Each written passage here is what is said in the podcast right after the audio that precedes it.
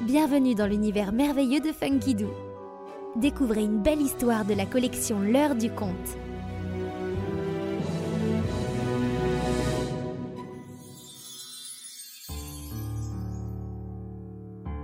Le dernier des géants.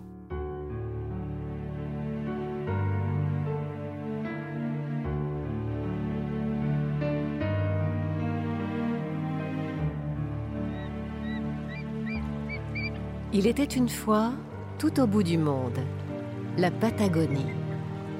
Montagnes et volcans y côtoient de gigantesques glaciers qui grondent et craquent comme s'ils cachaient un monde inconnu. C'est un pays étrange où tout semble possible, comme de partir sur les traces des géants qui l'habitaient autrefois. Après tout, des explorateurs l'ont baptisé Patagonie, ce qui veut dire pays des grands pieds. Autrefois donc, des géants vivaient sur Terre. Petit à petit, ils disparurent. Santiago resta le dernier, en Patagonie justement. Il se sentait bien dans ces paysages immenses et déserts. Personne en vue, toute la place du monde pour courir, sauter, jouer et cuisiner tranquillement sans effrayer personne. Car évidemment, en bon géant gourmand qu'il était, Santiago avait besoin d'ustensiles à sa mesure. Et les volcans faisaient de parfaites marmites à la taille de son colossal appétit. Il s'en servait donc comme de vastes chaudrons pour préparer sa soupe de cailloux mijotés. Mais les volcans ne sont pas de simples casseroles que l'on peut laisser glouglouter à feu doux le temps d'aller prendre un bain. Ils n'en font souvent qu'à leur tête. Il suffisait que Santiago tourne le dos pour qu'ils explosent en pétaradant comme des feux d'artifice. La lave débordait, les cailloux fusaient.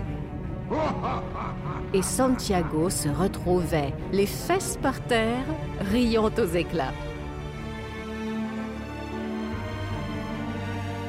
Tout ce tintamarre n'était pas du tout du goût de l'enchanteur Magellan venu chercher le calme au bout du monde.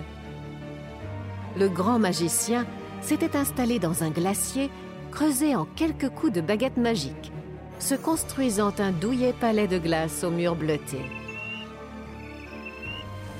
Wapi, le petit manchot qui lui tenait compagnie, adorait prendre son élan et faire de longues glissades sur le ventre d'un mur à l'autre pendant que l'enchanteur dictait ses mémoires à sa plume d'écriture. Hmm. Alors, nous disions... Ah oui, lors de ce voyage, virgule, je fis la connaissance de la tribu des Mapuche. Point à la ligne. Hmm. Les Mapuche, virgule, malgré le froid intense qui régnait chez eux, virgule, n'était vêtu que d'un petit pagne. Point. Il sentait par ailleurs extraordinairement mauvais. Point. Lorsque le chef m'expliqua ah, que l'odeur venait de la graisse de phoque qu'il se mettait sur tout le corps pour se protéger du froid. Virgule. J'admirais leur ingéniosité et fus tenté d'essayer moi-même cette technique. Mais enfin, qu'est-ce que c'est que tout ce raffut? Magellan remonta à la surface sur le glacier, Wapi se dandinant derrière lui. Au loin, des gerbes de roches énormes retombaient sur terre, dans l'eau, sur la banquise. C'est encore Santiago Maestro. Je crois qu'il a mis trop de cailloux dans un volcan qu'il n'a pas du tout apprécié. Du coup, il touche des pierres partout. tout Wapi éternuait souvent pour chasser le sel de mer de ses narines. Il tousse Tu veux dire qu'il nous crache dessus, oui Toute la poussière du centre de la Terre et les gros morceaux avec.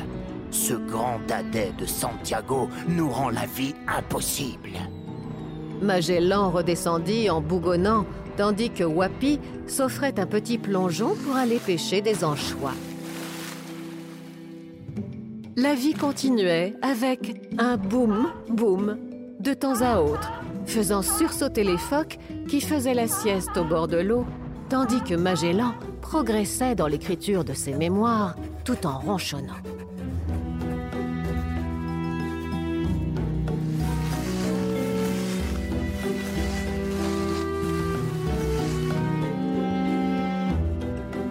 Jusqu'au jour où Santiago commit une grosse bêtise.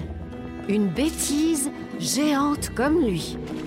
Il décida de cuisiner dans le plus grand volcan de Patagonie et le remplit à rabord de boulettes de pierre grosses comme des baleines. Mais cette fois, se croyant plus malin que le volcan, il confectionna un couvercle avec un sommet de montagne, puis s'assit dessus très content de lui. Au bout d'un moment, un grondement sourd monta de la terre, roulant de très loin comme le tonnerre. Tous les animaux dressèrent l'oreille. Ils n'avaient jamais entendu un tel bruit. Comme si la terre se ramassait sur elle-même et rassemblait toute son énergie pour la concentrer en un seul endroit le volcan sur lequel Santiago était assis en train de rêvasser.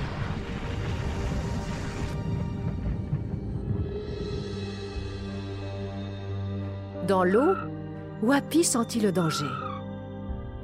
Il fila comme une torpille avertir l'enchanteur.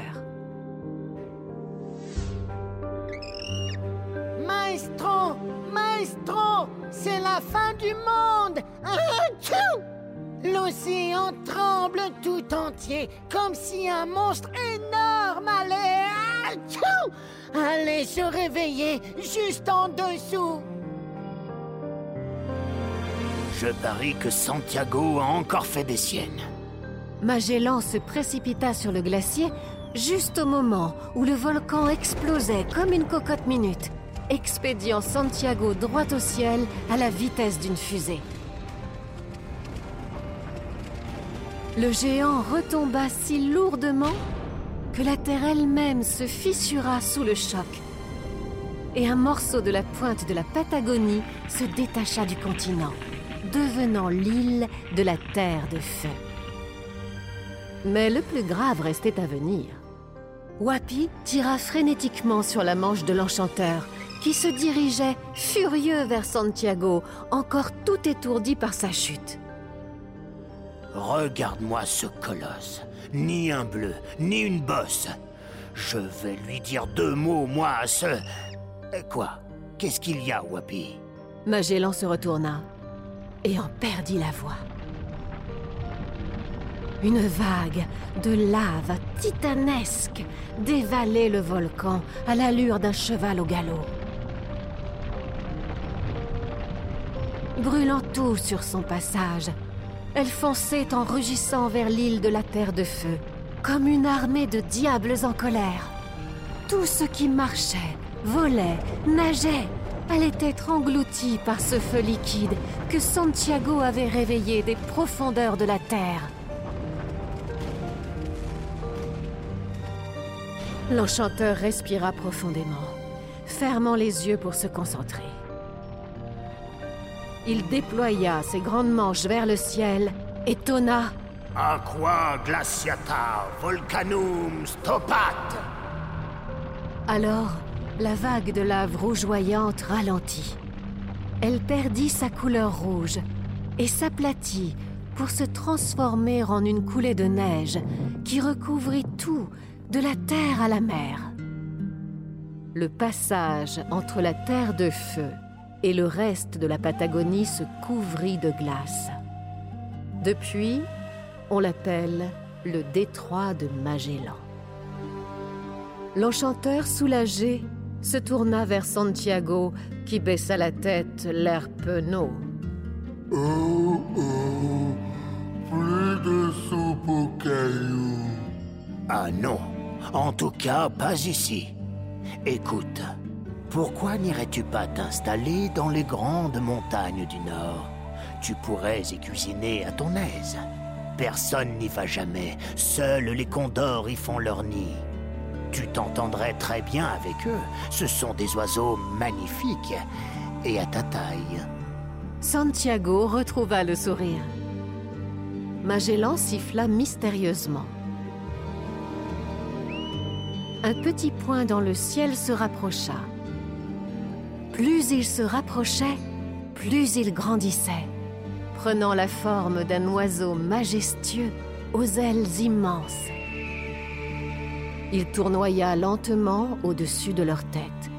Magellan leva la main pour le saluer. Kuntur, voici Santiago. Voudrais-tu lui montrer le chemin de la cordillère des Andes? Je crois qu'il y sera bien mieux qu'ici. Le condor acquiesça d'un cri perçant sous le regard admiratif de Santiago. Kuntur t'attend. Bon voyage, mon turbulent ami. Reviens nous voir de temps en temps. Tout guilleret, Santiago prépara un gros sac de cailloux qu'il jeta sur son épaule et suivit le condor vers les sommets lointains, où il s'installa définitivement au grand soulagement de Magellan, Wapi et de tous les phoques qui aimaient faire la sieste sur la banquise. Ainsi vécut le dernier des géants, heureux parmi les condors, cachés dans les montagnes andines. Quant à l'enchanteur, il continua tranquillement d'écrire ses mémoires en compagnie du petit manchot qui reprit ses longues glissades dans le palais bleuté. Et peut-être y sont-ils encore, après toutes ces années, dans ce glacier. Ou bien celui-là Ou alors celui-ci Qui sait? Qui sait? Et pour retrouver toutes nos collections en vidéo, rendez-vous sur www.funkidoo.com.